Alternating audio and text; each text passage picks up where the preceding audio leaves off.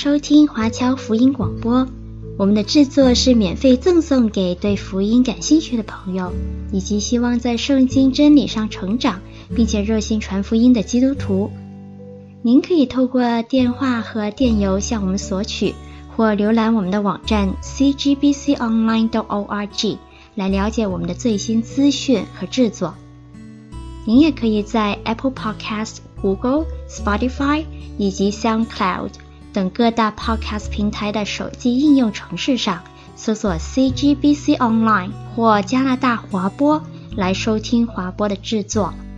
我们也欢迎您以自由奉献的方式来支持我们的事工。再次感谢您的收听。呃，我不知道，嗯。大家对于这样的一个讲题是什么样的一个感觉？但是一般来讲呢，死亡是一个我们中国人非常避讳的话题。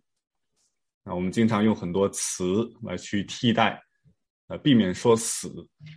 啊，古代帝王驾崩呢，我们就说是崩。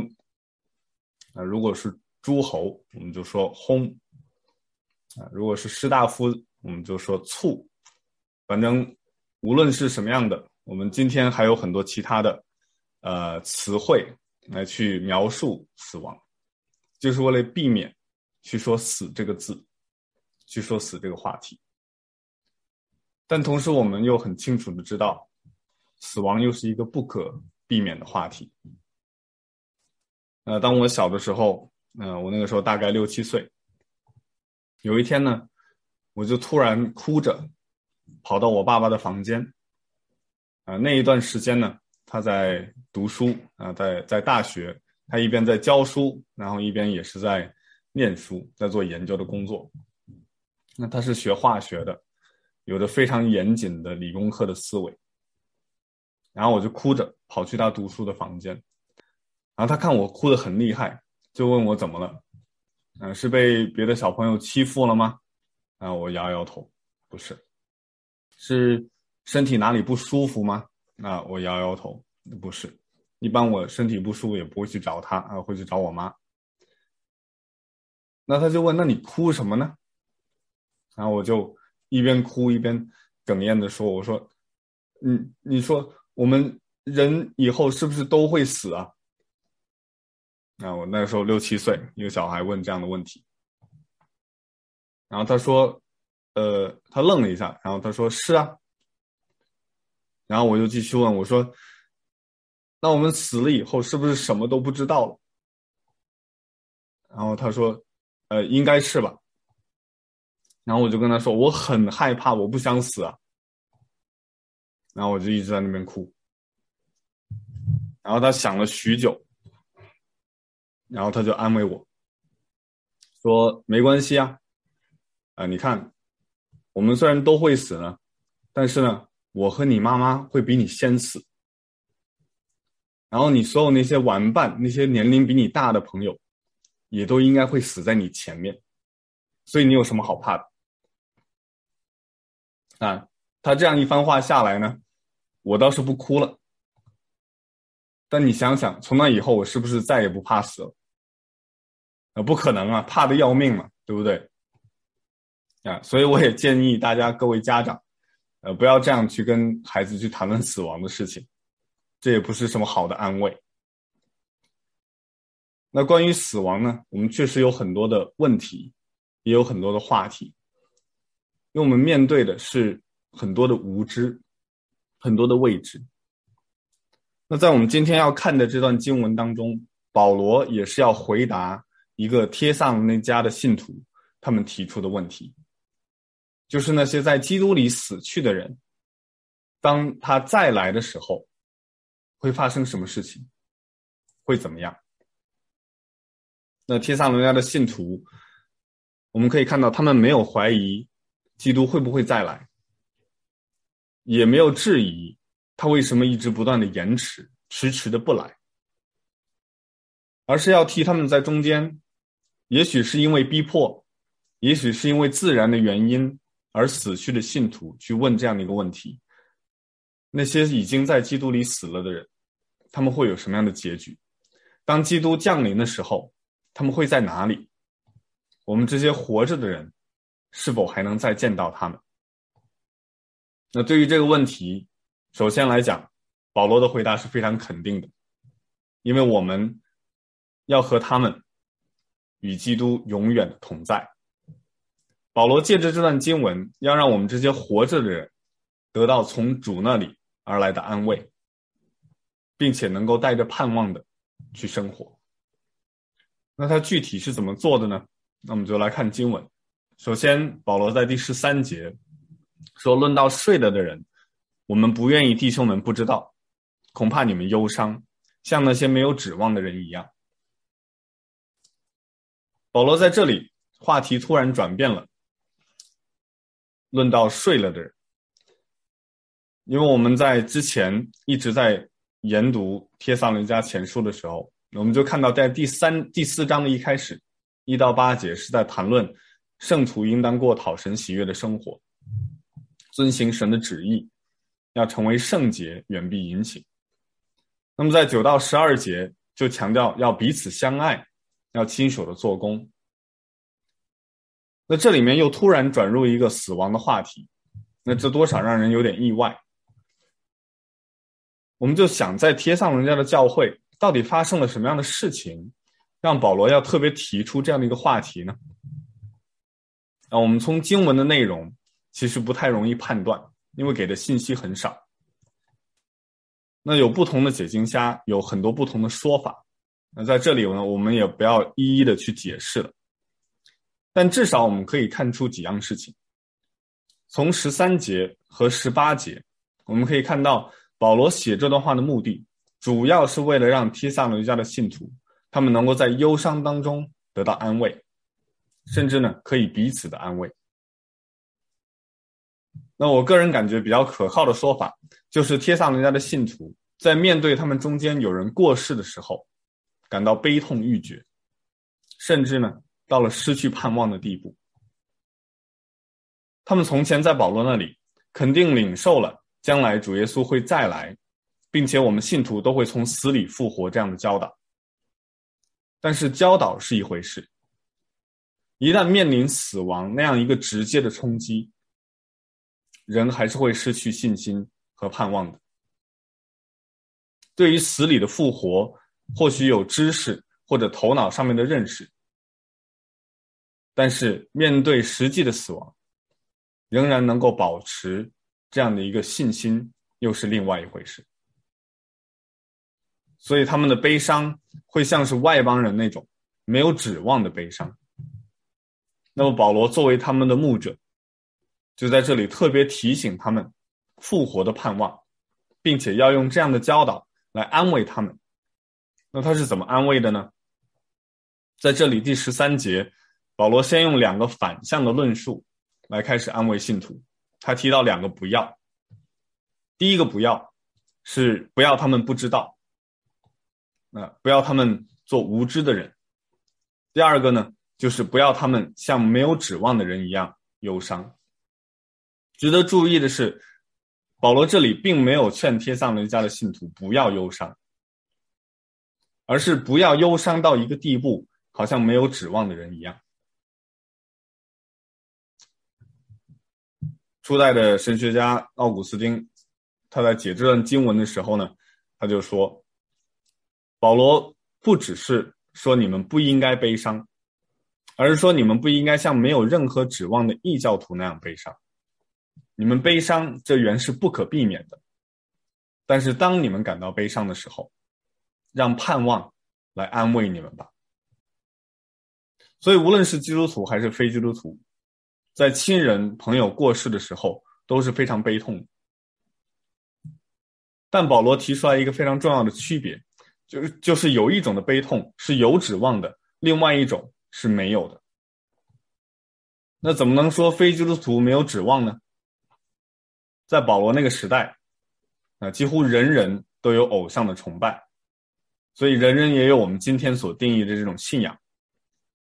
而且大部分对于人死后的归属，都会有一些各种各样的描述。那我们中国的文化也有。但是保罗要强调的是，他们没有，他们不具备的，是真正因为信耶稣基督而有的盼望。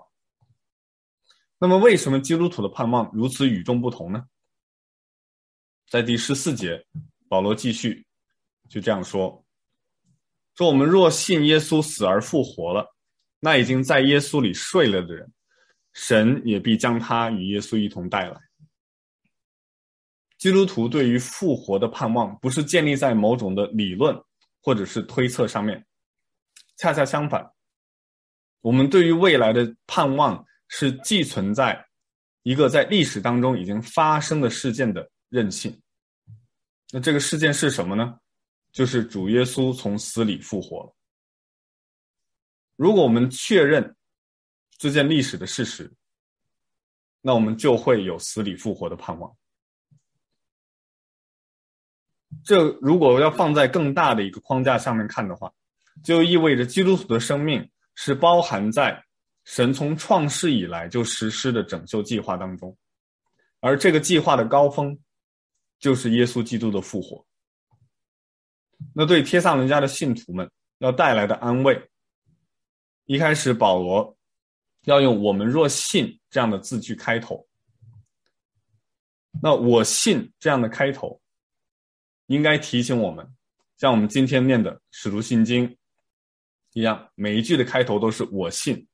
在这里呢，保罗也是用“我们信”来开头。那这就提醒帖撒罗尼迦的信徒，他们要回想我们在教会当中传唱的信条。那这个很可能也是一个最早的信条，信耶稣死而复活。那还有更早的，比我们熟悉的《使徒信经》还早。在哥林多前书的十五章三到七节，保罗这样说：“我当日所领受又传给你们的，第一就是基督照圣经所说，为我们的罪死了，而且埋葬了；又照圣经所说，第三天复活了，并且显给基法看，然后显给十二使徒看，后来一时显给五百多弟兄看，其中一大半到如今还在，却也有已经睡了的。以后显给雅各看，暂显给。”众使徒看，那根据大部分的学者推断呢，这一段的经文有可能是在教会早期最早传唱的信条。那当然，哥林多前书写成的时间应该比帖撒罗尼迦前书晚，但是这段信条的出现的时间一点都不晚。所以从这段经文我们能够知道，最早关于耶稣的复活，教会是怎样认识的。初代的信徒，他们的使徒是怎样认识的？这里面就阐述了福音最核心的内容：耶稣是为我们的罪受死的，埋葬了，然后第三天复活，并且有目击者，而且这些目击者有使徒，还有很多其他的弟兄，并且一大半都健在。那这种信条也是当时的基督徒彼此确认身份。和教导是否纯正的凭据，它也是早期教会的敬拜和教训的核心。他所教导的就是耶稣基督，他确实死了，不像是有人说的，看似是死了，但其实没死。他确实是死了，而且确实是耶稣死了，不是另外一个人，或者不是一个幻影。因为他实在的降世为人，而且他第三天复活了。这个复活不是属灵意义上的复活，而是身体上的复活。那个坟墓是空的，那个尸体不见了，并且有使徒和众多跟随他的人为他做见证。耶稣第三天的复活，既是对事实的阐述，也是对所有信徒的盼望。对于这样的一个盼望，保罗还有话说，就在这一章的之后的十七到十九节，保罗就说：“基督若没有复活，你们信的便是徒然，你们仍在罪里，就是在基督里睡了人也灭亡了。我们若靠基督只在今生有指望，就算比众人更可怜。”所以保罗在帖撒罗尼迦的教会，就用这种最早的。信徒们彼此都熟悉的话，在教会当中一遍一遍的传诵，一遍一遍背诵的话，让信徒在深感丧亲之痛的时候，能够来安慰他们。因为保罗知道，死亡所造成的痛苦是双层的。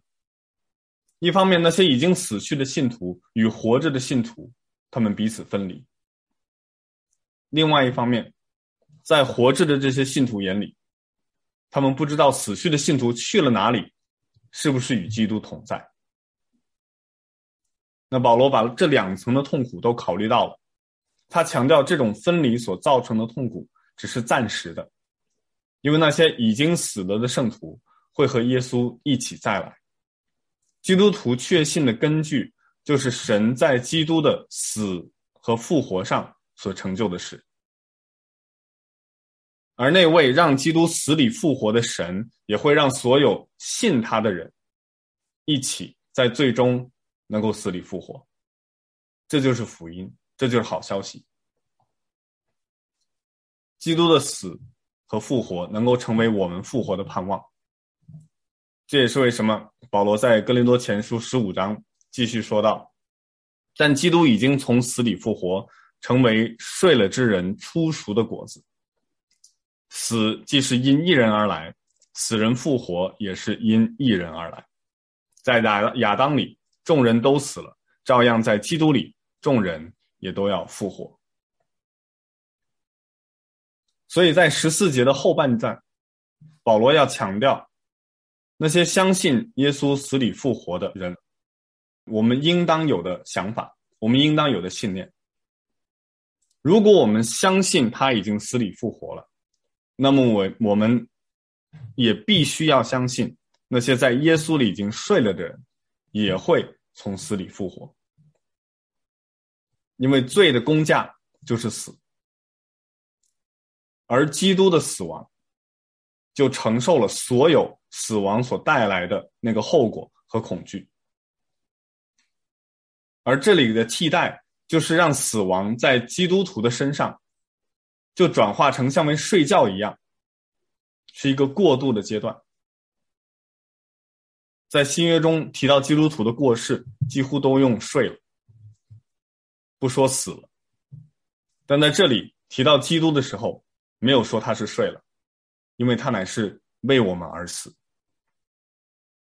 接着，我在这边标识出来一个比较重要的一个，但是一个非常简单的词汇，就是“与”这个词。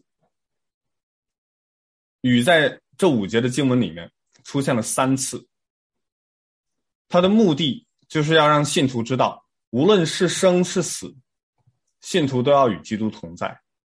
保罗写信给帖撒罗尼迦的信徒，本来就是他想要与他们在一起，那么他就用书信成为一种媒介，成为一种管道，让保罗身体不能够跟他们在一起的时候，在心灵上面仍然能够与他们在一起。那此外，保罗的话，同时是向哀悼者去保证他们所爱的人。必定与耶稣同在。保罗关于末世的话，就包含在这个“与”这一个小小的介词当中。保罗所能够提供的安慰是这样的：你们所爱的人，他与耶稣同在。他一再的强调，从他们所爱的人死去的那一刻起，他们就一直与耶稣同在，而且将来我们也会与他们同在。那么耶稣再来的时候是什么样的景象呢？在接下来三节的经文当中，保罗就有更深入的描述。在十五到十七节，那这样说：我们现在照主的话告诉你们一件事，我们这活着还存留到主降临的人，断不能在那已经睡了的人之先，因为主必亲自从天降临，有呼叫的声音和天使长的声音，又有神的号吹响。那在基督里死了的人必先复活，以后我们这活着还存留的人，必和他们一一同被提到云里，在空中与主相遇，这样我们就要和主永远同在。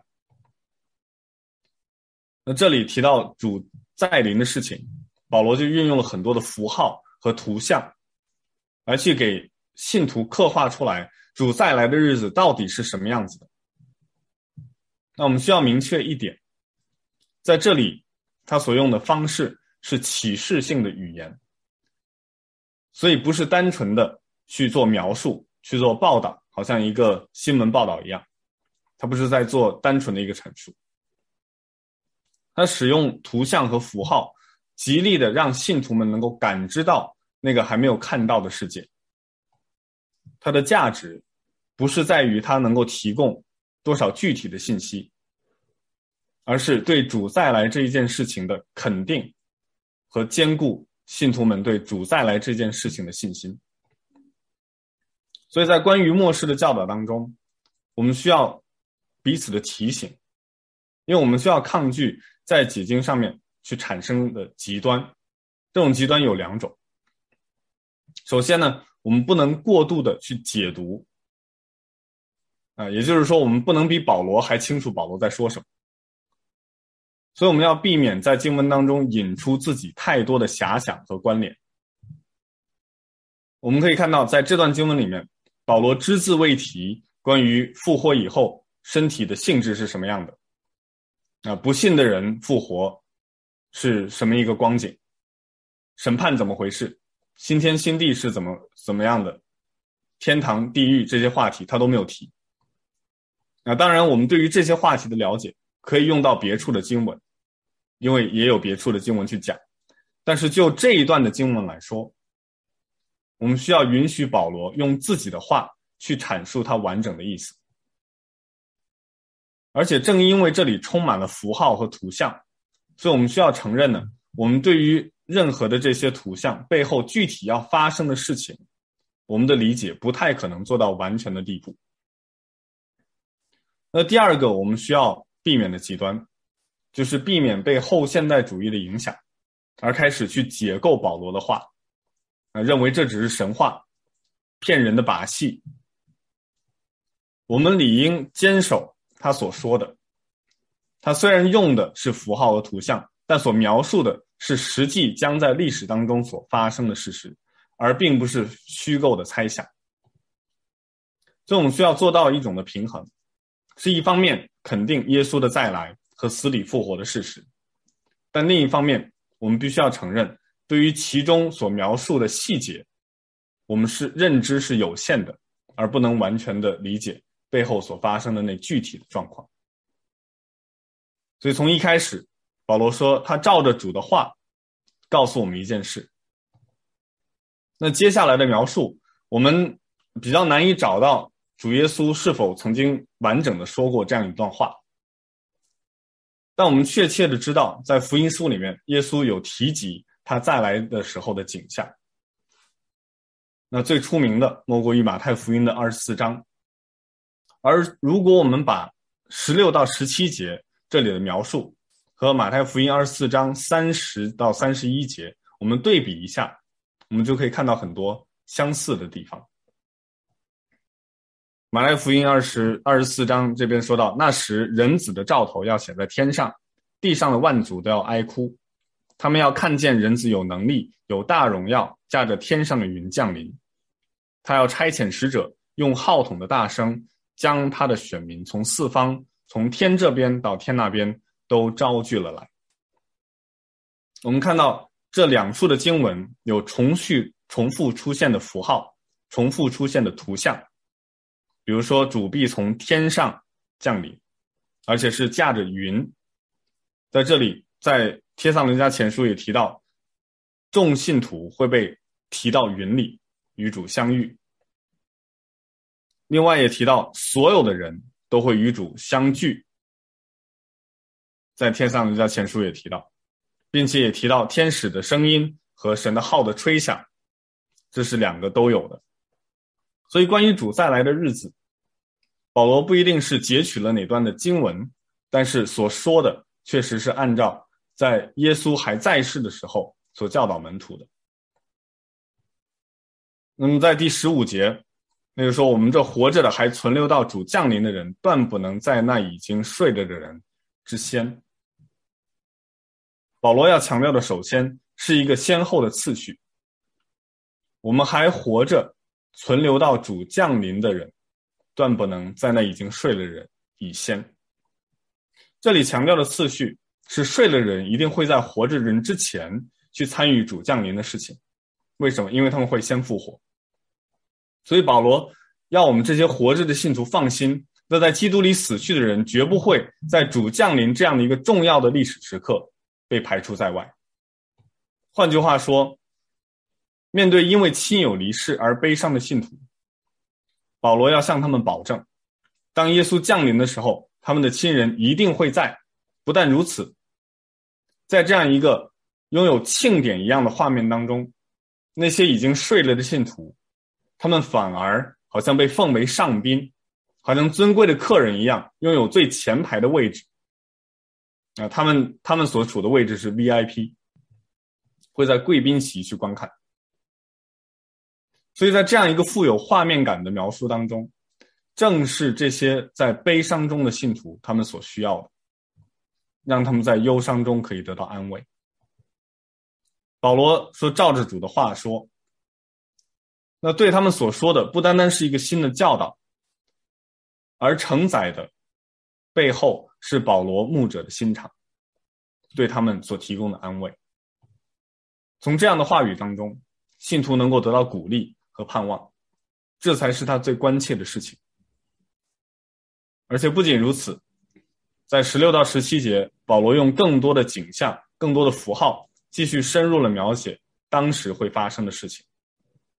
那当时都会发生什么事情呢？大概有四件。耶稣的再来，首先不可缺少的是主亲自的降临，不是差派使者，而是他亲自自己会降临。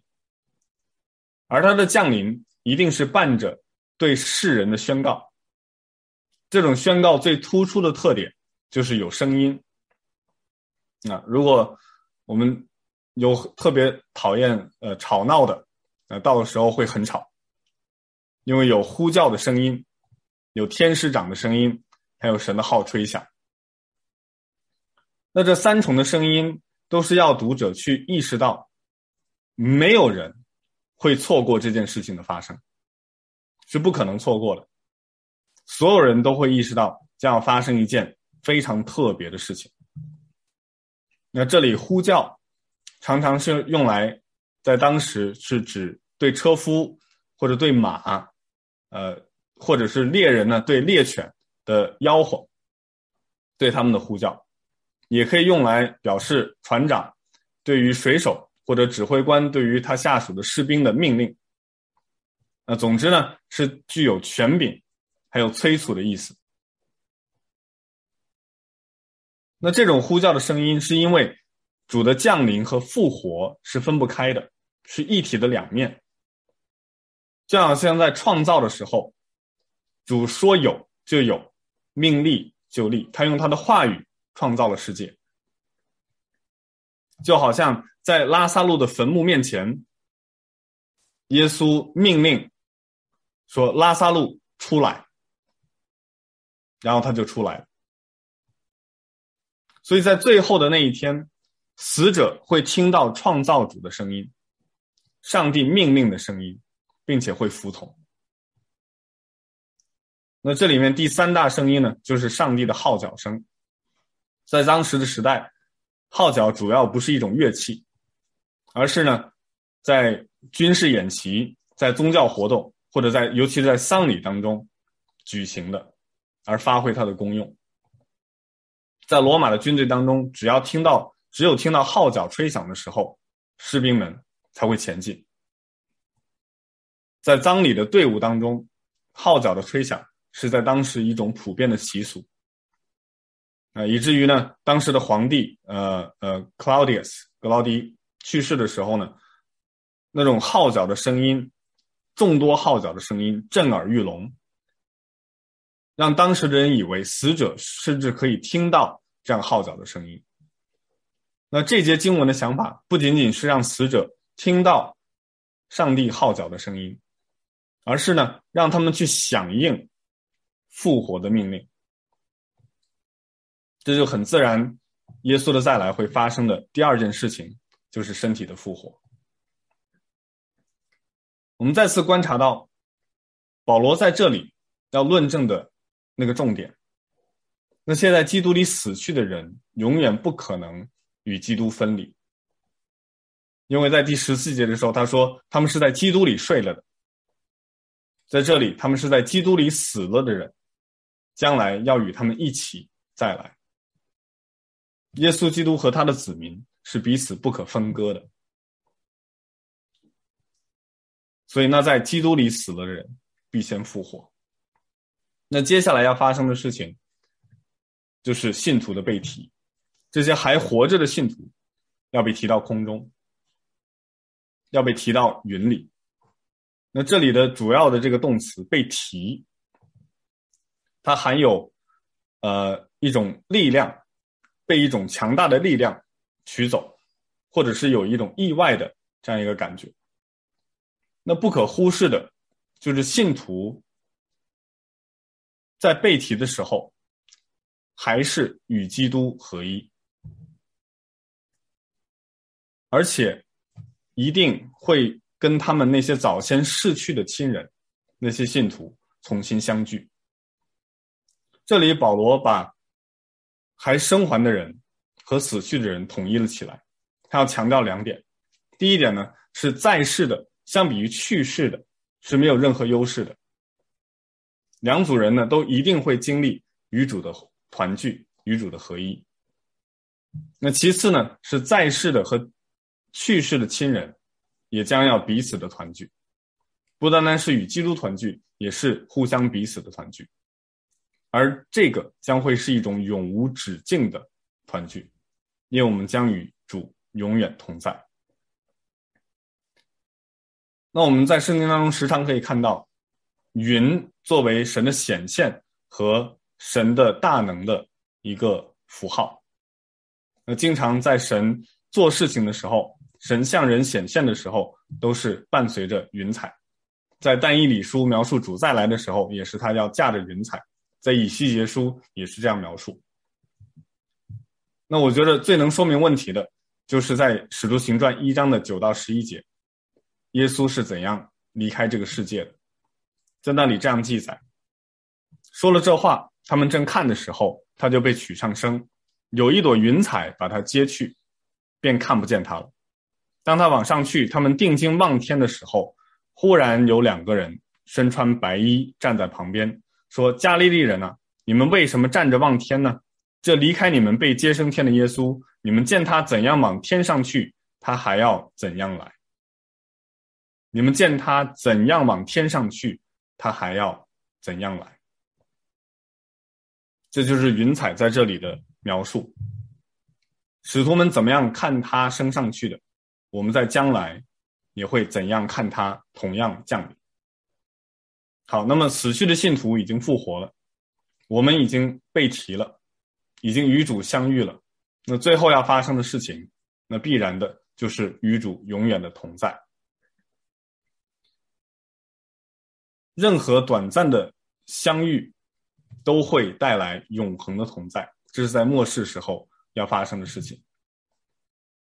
降世的主和升天的圣徒，一个从上，一个从下。合二为一，这就是保罗的描述的图像。主的同在充实着这整段的经文，在看似很难懂的意象和符号当中，信徒可以清楚的看见主的同在是充斥着这段经文的主题。死去的信徒，就是帖撒罗尼迦人他们所担心的那些信徒。他们既不会与基督分离，因为神会跟他们在一起；也不会与活着的基督徒分离，因为在最后他们要团聚。相反，我们将永远的与主同在，这才是最终的相聚。在孤独和悲伤中的信徒，不必要停留在悲痛当中，而是清楚的知道，即便在死亡这样一个不可避免的终结当中，神也永远与我们同在。圣经里描述的永生的意义，不是单单的永远的活着，永远不死，这就是永生了，而是与神相连，不是躲避一个东西，而是要去追求与神的连结。基督徒最终的盼望不是仅仅的逃避死亡，而是与基督永远的同在。这样，在面对死亡的时候，信徒虽然忧伤，但是是带着盼望和喜乐的忧伤。这就好像保罗在罗马书第八章所说的：“谁能使我们与基督的爱隔绝呢？难道是患难吗？是困苦吗？是逼迫吗？是饥饿吗？是赤身露体吗？是危险吗？是刀剑吗？如经上所记，我们为你的缘故，终日被杀。”人看我们如将宰的羊，然而靠着爱我们的主，在这一切的事上已经得胜有余了。因为我深信，无论是死是生，是天使是掌权的，是有能的，是现在的事是将来的事，是高处的，是低处的，是别的受造之物，都不能叫我们与神的爱隔绝。这爱是在我们主耶稣基督里的。而且值得注意的是。在十五到十七节的经文里面，保罗好像漏掉了很多的内容，这也是之前提到的。比如说，不信的人他们的结局会怎样？活着的人在基督再来的时候，我们的身体要经历什么样的改变？最终天堂是什么样子？这些都没有提。所以从这一段的经文当中，我们只能看到一个缩影，就好像呃一部电影。我们在前面只看了前面的预告片，所有的其他的那些灾难呢，主再来之前的要来的灾难，主来的审判，包括千禧年等等这些圣经的其他作者讲论的末日的话题，他通通都没有讲。整段的经文就在我们和主永远同在的这个时刻戛然而止。保罗认为没有必要，也不再需要去画蛇添足，去解释其他的事情，因为他的意图不是要提供一个末日事件的大史纪年史，一个一个年历，而是通过这样的陈述，让当时所有的信徒都承认一个关于耶稣死里复活的信条，而承认这信条的人，他们的悲伤可以得到安慰。所以这段经文不适合放在书架上当做骇人听闻的末世预言，或者是关于某些世界末日的畅销书来去满足我们的好奇心，而是应当处在每一个殡仪馆、每一个追悼会、每一个墓地旁，在信徒的手中和心中成为我们的安慰。这段经文不是让我们避免悲伤，而是要重重新定义我们的悲伤。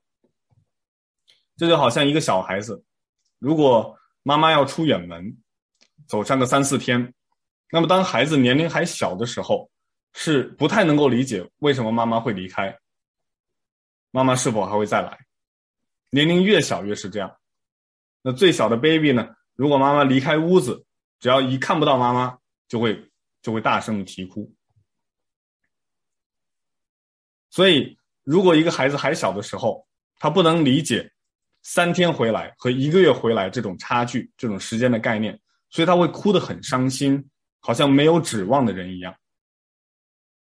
但当他大一点的时候，对世界的认识更清楚，对时间的概念认识更清楚，心智更成熟了，他就不再会。因为妈妈每次要出远门而伤心欲绝，他还会伤心，但是他不会像没有指望的人一样，因为他知道过不多久，他们还会再一次相聚。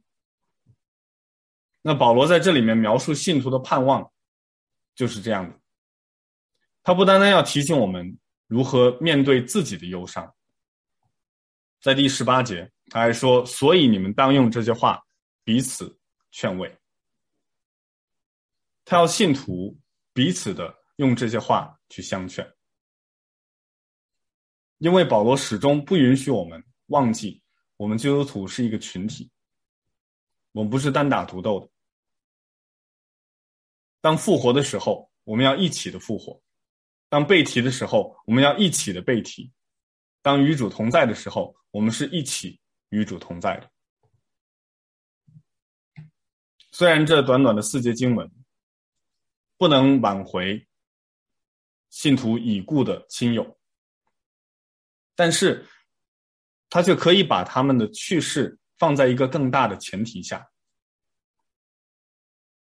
因为往往我们每当受到痛苦的时候，那个痛苦会占据我们所有的注意力。啊，比如说我上周摔断脚，呃，脚骨折的时候，那个时候很痛，而且我那个时候所能想到的，不是我下周要讲到，而是我的脚很痛，然后他就占据了我所有的注意力。而保罗在这里，对于这些因为失去亲人而痛苦的信徒们，当这种失去亲人的痛苦占据他们整个的注意力的时候，他要他们看到一个更大的世界。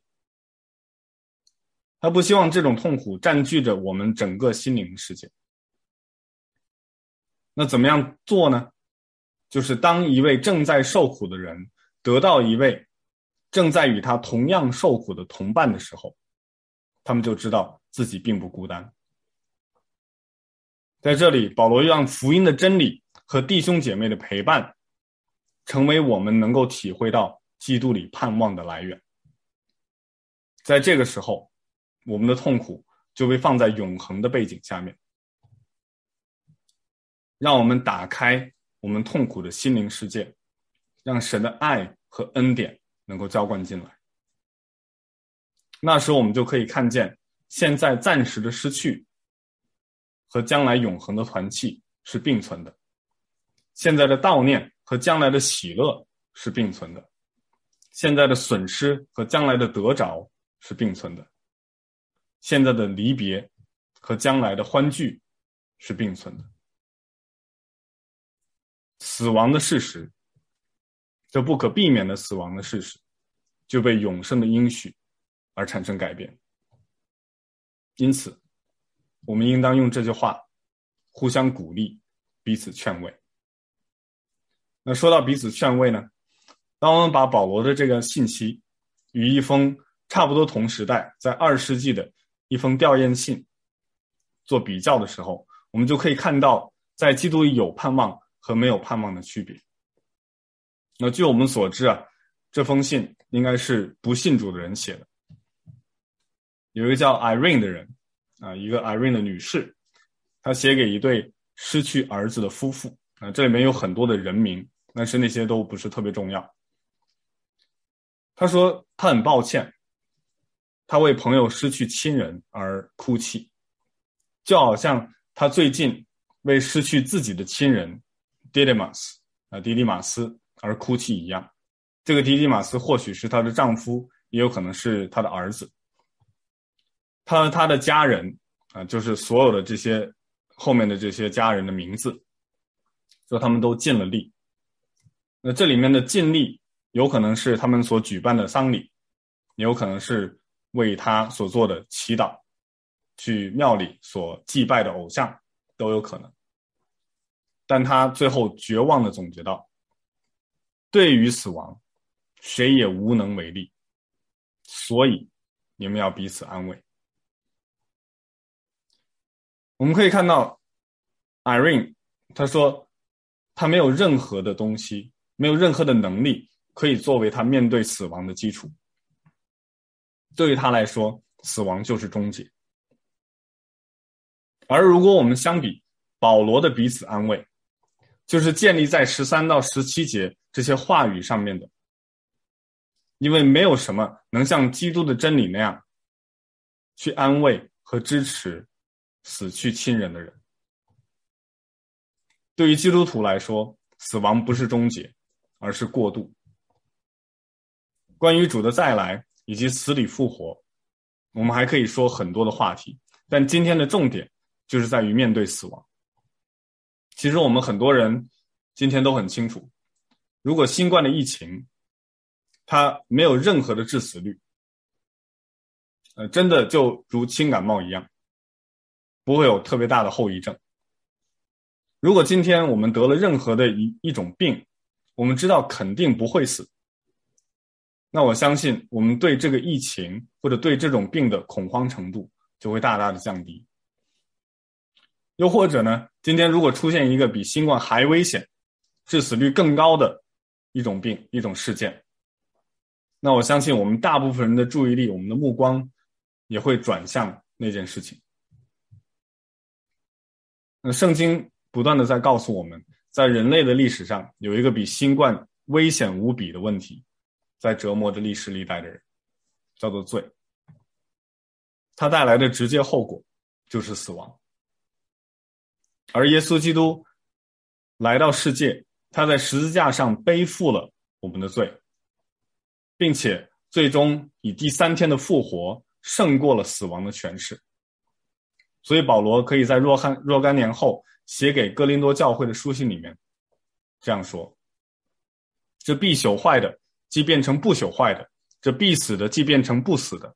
那是经上所记，死被得胜吞灭的话就应验了。”死啊，你得胜的权势在哪里？死啊，你的毒钩在哪里？死的毒钩就是罪，罪的权势就是律法。感谢神，使我们借着我们的主耶稣基督得胜。这才是我们人类盼望的终极来源。那这样的话语，是不是听起来比一开始我爸爸给我的安慰好很多？所以求主的灵帮助我们。所以我们可以去思想保罗的话：我们若信耶稣死而复活了，那已经在耶稣里睡了的人，神也必将他们与耶稣一同带来，并且让我们用这样的话来彼此安慰。